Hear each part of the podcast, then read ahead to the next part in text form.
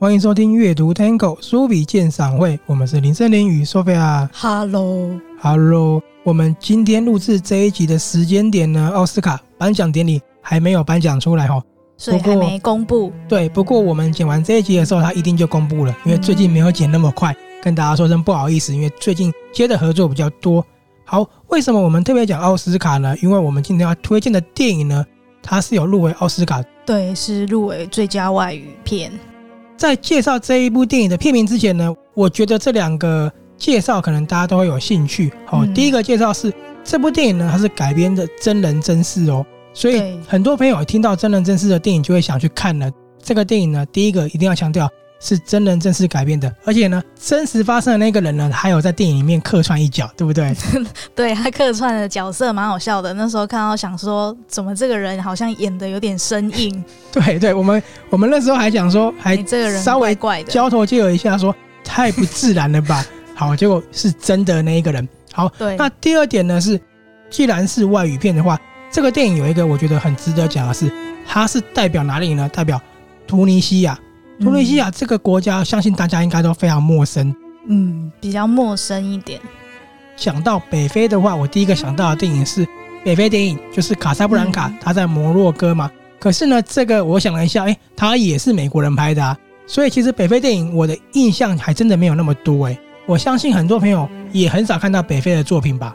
所以它代表图尼西亚是不是就很值得让人家好奇去看呢？但它里面拍的不是图尼西亚，对不对？对，这个我等一下也会跟大家介绍。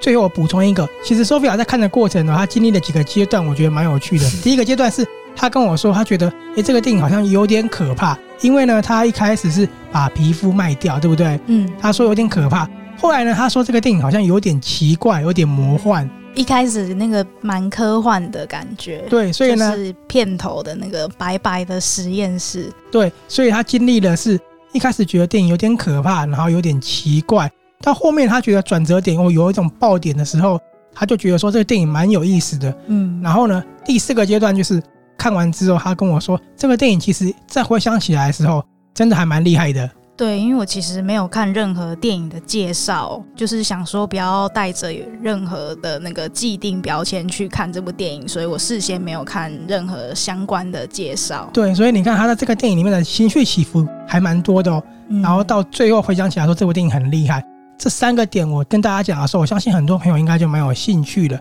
那这个电影呢就叫做《贩夫走卒》，对，它是贩卖皮肤的那个贩夫。那为什么我一定要特别讲奥斯卡最佳外语片呢？是因为二月的时候，我们很多朋友都在关注台湾的《阳光普照》有没有办法入围最佳外语片嘛？那非常的遗憾。所以呢，其实今年的奥斯卡外语片，很多朋友就说：好，我们看看到底是哪些国家的电影阵容那么强？对。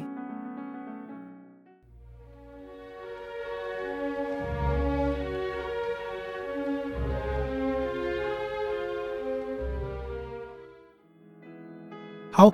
刚刚 Sophia 有说，这部电影它讲的并不是突尼西亚里面的故事，嗯，所以我要讲的是这部电影很特别哦。虽然说很多奥斯卡外语片大多啦都会去介绍说一个国家的一个风俗民情啊，一个国家的历史或是到它的文化特色，但是这一部《贩夫走卒》呢，没有讲突尼西亚的文化与人土民情。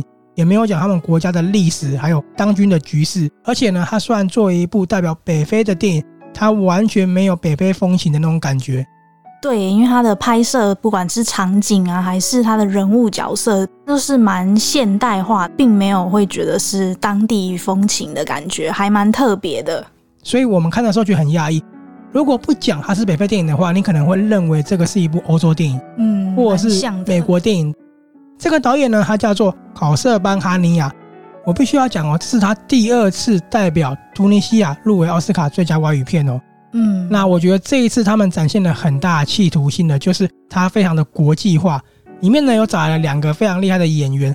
第一个可能大家比较陌生，他是比利时非常有名的剧场演员，他叫做科恩德包。他演的是一个艺术家，嗯，一个同志，他演的很好。那另外一个演员呢，大家一定都知道，因为他是意大利。非常非常顶级厉害的一个影后，就是莫妮卡贝鲁奇。对，她在里面饰演的是经纪人，对吧？是那种艺术的经纪人。经纪人。对，而且他在里面是金发，我觉得蛮特别的，因为通常在其他电影看到他都是深色头发居多。所以你看哦，这两个演员呢，再加上突尼西亚的演员耶海马海尼，他们三个人呢共同演出的，那所以整个电影呢就有阿拉伯文、英文跟法文三个语言穿插，对，有没有很国际的感觉？好，那他的故事呢，横跨的也非常非常的大，我觉得啦哈，因为他有从叙利亚开始到黎巴嫩，嗯、对不对？到黎巴嫩的首都。我记得一开始我们看到那个卷卷的阿拉伯文，我还说，哎，这个出现了。对，没错。到黎巴嫩之后呢，再到欧洲的比利时，而且呢，它涵盖的呢，包含了所谓的战乱、政治迫害。既然有难民，就有贫困嘛。可是呢，我们刚刚有说里面有艺术家跟艺术经纪人。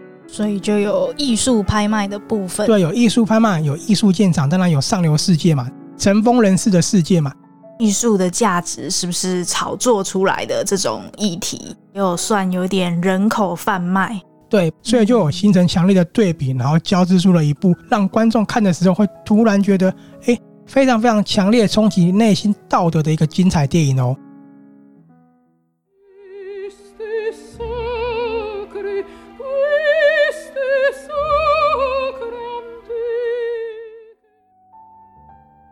好，那我们现在呢，跟大家讲一下这个电影在演什么。主角呢是一个叙利亚的青年，叫山姆。那这个开头很有意思哦，因为山姆呢在火车上跟女朋友求婚了，对，那他很兴奋，所以呢他在火车上庆祝。但是呢他不小心脱口了一句说：“社会需要革命。”太冲动讲出来了。那现在是一个资讯很发达的年代，嗯，然后车上又有其他人，他就被当局逮捕了。这个就牵扯到他们所谓的内战嘛，所以他就是被当成那种激进分子，对，叛乱分子，然后他就成为阶下囚了。嗯、那就是他在成为阶下囚的时候呢，他利用空档从警局逃走。那逃走之后呢，他就不能待在叙利亚了嘛，所以呢，他就连夜搭车逃到黎巴嫩，嗯、然后在黎巴嫩的首都贝鲁特呢，用难民的身份生活了。可是呢，他身为难民，所以在那边的生活也很卑微嘛。那最难过就是他收到了女朋友的消息。她嫁给了外交官，而且住在比利时。对，好，你想想看，他女朋友嫁给外交官在比利时，然后他是一个难民，所以他们这辈子基本上应该是没有办法见面的，不可能相遇了。他就觉得郁郁寡欢，整天都很心碎，连他的同事都说：“你应该走出来了，不要再想了嘛。”对，好，那有一个很有意思的是，他们因为是难民，他们也很穷，那出来工作的钱都很少。他们呢，常常会假装去参加艺术的鉴赏会。主要去那边算是骗吃骗喝，然后把东西带回家吃东西。对，就是主要是去我们讲蹭饭那种感觉。嗯、好，那有一次呢，他就到了一个地方去，又是去蹭饭哈。他也装作是艺术鉴赏家，就被发现了。那发现他的人是谁呢？就是艺术经纪人。没错，就是莫妮卡贝鲁奇。可是呢，这个消息传到艺术家耳里之后呢，他就决定要见这个难民。见了难民之后呢，他就说了：“我是当代艺术大师杰佛瑞，那我跟你谈一个交易。嗯”这个交易呢，可以让你翻身难民的身份哦，而且你可以实现你的梦想，就是飞到比利时定居，而且你可以赚了几百万欧元的机会。就是这时候呢，Sophia 觉得故事有点可怕了。为什么呢？因为这个提议就是说，他要跟他买下他的背。没错，那时候 Sophia 说：“这什么奇怪的故事啊？”条件呢，就是山姆要成为艺术家的艺术品。杰佛瑞呢，他想要在山姆的背后刺上一幅价值上百万或是可能上千万的一个昂贵的画。签证的图案，对。可是呢，当合约生效的时候呢，山姆就会跟这个刺青呢一起成为物品喽。他是人，可是呢，因为合约的关系，他变成了一个物品。他不是属于自己喽，他属于美术馆，也属于艺术家。对，他就是要随时跟着他们一起去巡回展览这样子。对，这时候呢，就引起很多人道团体的争议了。他们觉得杰佛瑞呢是在消费难民的身份，那很多人出来抗议。可是呢，山姆呢，他是心甘情愿的哦，因为呢，自由跟爱的拉扯下，他爱还是战胜了他的理智的，豁出去了。毕竟他是难民的身份，好像也没有什么其他可以翻身的机会。他觉得说，如果能够前往欧洲见上女朋友一面的话，这是他可以接受的。而且他那么穷，他有翻身的机会，当然当然是决定要执行的嘛。好，所以山姆呢就签下了合约，展开了一个前所未有的人生了。他签了合约之后，他去了欧洲。你看嘛，一个难民去了欧洲之后，他可以住五星级饭店，可以享受大餐，而且还可以把很多很多的钱寄回家乡。没错，而且这个钱还改善了叙利亚家人的生活。可是就是这样子，随着他的热潮越来越大的时候，他发现了名人想要收藏他这一幅画，嗯、而且呢，他居然成为拍卖会上的一个物品了。好，一切就开始失去控制了。山姆开始就觉得说，我的人生跟坐牢没有什么两样啦，变成物品有点恐怖。但是这个合约是不是就有点像卖身契的感觉？对，人家可以买下他哦，他会属于那一个人哦。嗯、那同时呢，她也飞到比利时见前女友嘛。但是呢，她的丈夫呢，看到他们两个相处之后，就觉得很不爽，然后就决定出面阻挠。到现场就是对她讲了一些很羞辱的话。没错。那随着丈夫出面阻挠，然后呢，她失去了自由，人权团体呢又出来说抗议这件事情，所有的东西就揽在一起，变得一发不可收拾了。可是呢，卖了皮肤的山姆，他本来就签了合约了，他也没有办法回头了。对，那还要怎么样面对这一切呢？就是这一部电影《贩夫走卒》讲的故事了。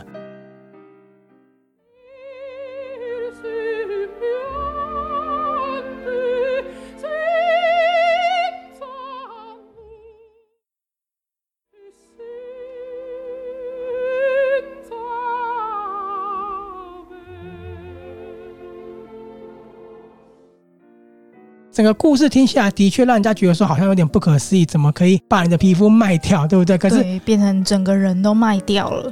可是它真的是真实故事，这就是让我们觉得很惊人的地方。嗯、好，那我来讲一下，我们看完这部电影之后，觉得这个电影里面涵盖的东西，我觉得涵盖的内容非常的非常的深，因为呢，它以叙利亚人做主轴，而不是突尼西亚，就是要告诉你说，在叙利亚内战之后呢，他们的难民是如何被欧洲人用一个高规格去检视的。也可以看到欧洲人怎么对待难民的方式嘛，嗯、而且呢，并借由艺术大师这个角色呢，为山姆刺上刺青，让他成为艺术品之后，居然给了一个矛盾的对比，也就是说，难民本来人家是瞧不起的，那难民他没有身份是不能搭飞机出国的，对，可是居然签了合约成为艺术品之后，他可以出国，他可以参加很多个活动，这是很不可思议一件事情。你就看看人是不是可以用价钱去买的呢？这样看起来好像是可以的，对不对？嗯。所以呢，山姆本来是各国都很讨厌的人球，可是现在居然变成很多国家一直邀约到他们美术馆去展览的一个艺术了，可能甚至抢着要买下来。但是很讽刺的就是啊，我们的电影有看到一幕哈，山姆呢在拍卖会上面，他明明就是已经身价百万了，可是呢他拿起耳机呐喊的时候呢，镜头下告诉我们事实是，他对欧洲人来讲，他是叙利亚人，他是中东人，对他就是恐怖分子。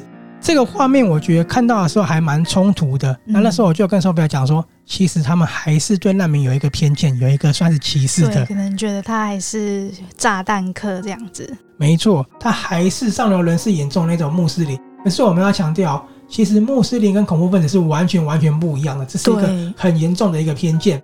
而且我觉得，就是看到男主角，他就是每次在展览展出的时候，他都会戴上耳机，然后就默默地坐在那边。有时候会想说，他的心里到底在想什么？每天都要被那么多人的眼光盯着，我想他应该也蛮需要这个耳机给他的一片宁静。对，那这个成片其实给大家很多很多的想象。嗯，那我是觉得说，他可以在他的世界里面不被受打扰，他可以不用听到别人的闲言闲语，因为很多欧洲小朋友他们。也不是讲一些不好的话，可是就会说为什么他背后要吃这个刺青？那大人可能就讲一些不好听的话。没错，那这样子也可以避开一样身为中东的同胞呢，去指责他的一个做法。嗯，所以呢，他也没办法回头了嘛，就只能这样子戴着耳机沉浸自己的世界里面。嗯，电影的最后呢，叙利亚饱受战乱，而且还遭受伊斯兰国入侵，电影都有演出来嘛。对。可是呢，山姆他心中最渴望的地方呢，还是回到叙利亚。其实你说钱啊，跟欧洲对他来讲已经不是那么向往了，他觉得家才是最重要的。嗯，所以电影的后面呢，你就可以去探讨说，什么东西是真正的自由？那杰佛瑞的举动是不是真的有帮助难民呢？而且很有趣的就是，当初家人其实觉得山姆的做法让他们蒙羞的，可是居然收到他寄来那么多钱的时候，反而是替他感到骄傲。不过呢，这个凸显了另外一个层面的问题，就是我们有说，因为叙利亚它非常的战乱，伊斯兰国又来了，不要待在这边，你能够在国外过得好，其实才是重要的。是不是过上安稳的生活才是最正确的选择呢？其实我觉得，刚刚这些问题都留给每个观影者自己去判断了，因为这个没有所谓的对错。嗯。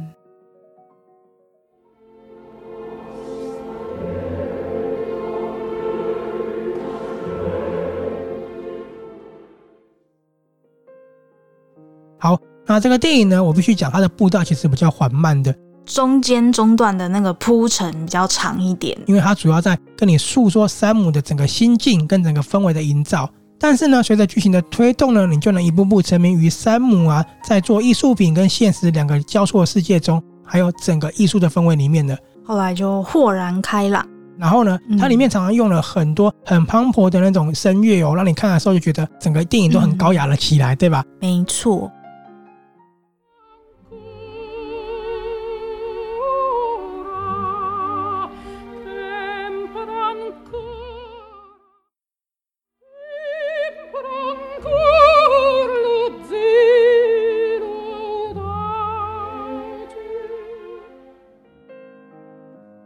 那这部电影呢，还有一个很有意思的地方，就是 Sophia 一开始有说看到前面觉得很奇怪，是因为在一个白白的地方，然后好像后面还在一个实验室，对，因为背景都是白白的，然后看起来就是好像有点科幻，所以一开始看到那个场景画面跟片名，就以为是科幻悬疑，又有点恐怖这样。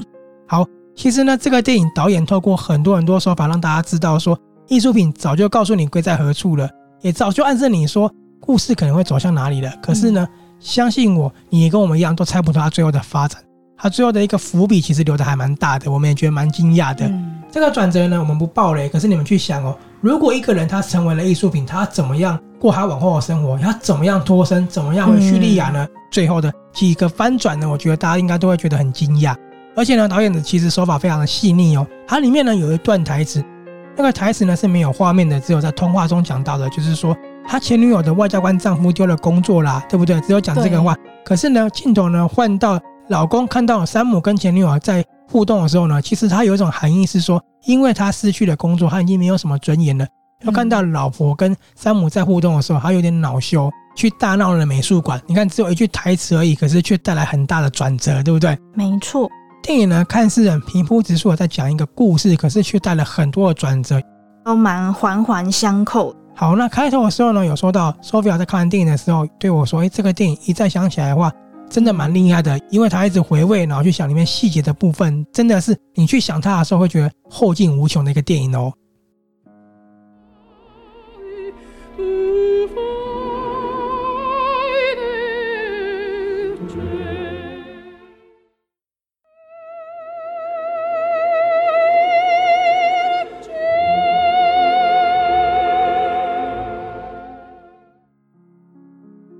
那最后呢，我们就要谈说，哎，这部电影是真实故事改编的。那那一位真的将人背后刺上刺青的艺术家呢，叫做威姆·德沃尔。对，那他演什么角色也是让大家自己去看看，还蛮有趣的。好，我要再跟大家讲一个彩蛋，就是你在博物馆的时候会看到一些小猪的彩绘，这个彩绘呢也是出自艺术家之手哦。所以你看导演其实他留了非常多的巧思在里面，真的是一个很值得观众去细品玩味的一部电影。那这部电影的角色呢，Sophia，你最喜欢哪一个角色？最喜欢哦，里面的角色其实并不是太多。对，里面角色其实蛮少的，主要就是还是那三位嘛，对不对？对，然后再加上山姆的前女友，这样子四个在演出，嗯。我觉得他前女友其实一开始蛮让人家惊艳的，因为他的那个眼珠颜色好漂亮，很漂亮，对，有点浅绿色的感觉，还蛮特别的。然后外交官的演出虽然说戏份不重，可是真的也是蛮有张力的一个表现。嗯啊，对我来讲呢，我觉得，纵使呢已经二零二一年了，莫妮卡贝鲁奇出来的时候，我还是觉得她好漂亮哦。索菲亚说她的头发用的是金色的，然后她穿的每一套服装都好时尚，真的是把一个艺术的经纪人演得非常的到位。虽然说她已经年过五十了，呃，如果你说岁月会在她脸上留下痕迹的话，我觉得那倒不如说每一个岁月留下呢，都是让她更美丽的印记。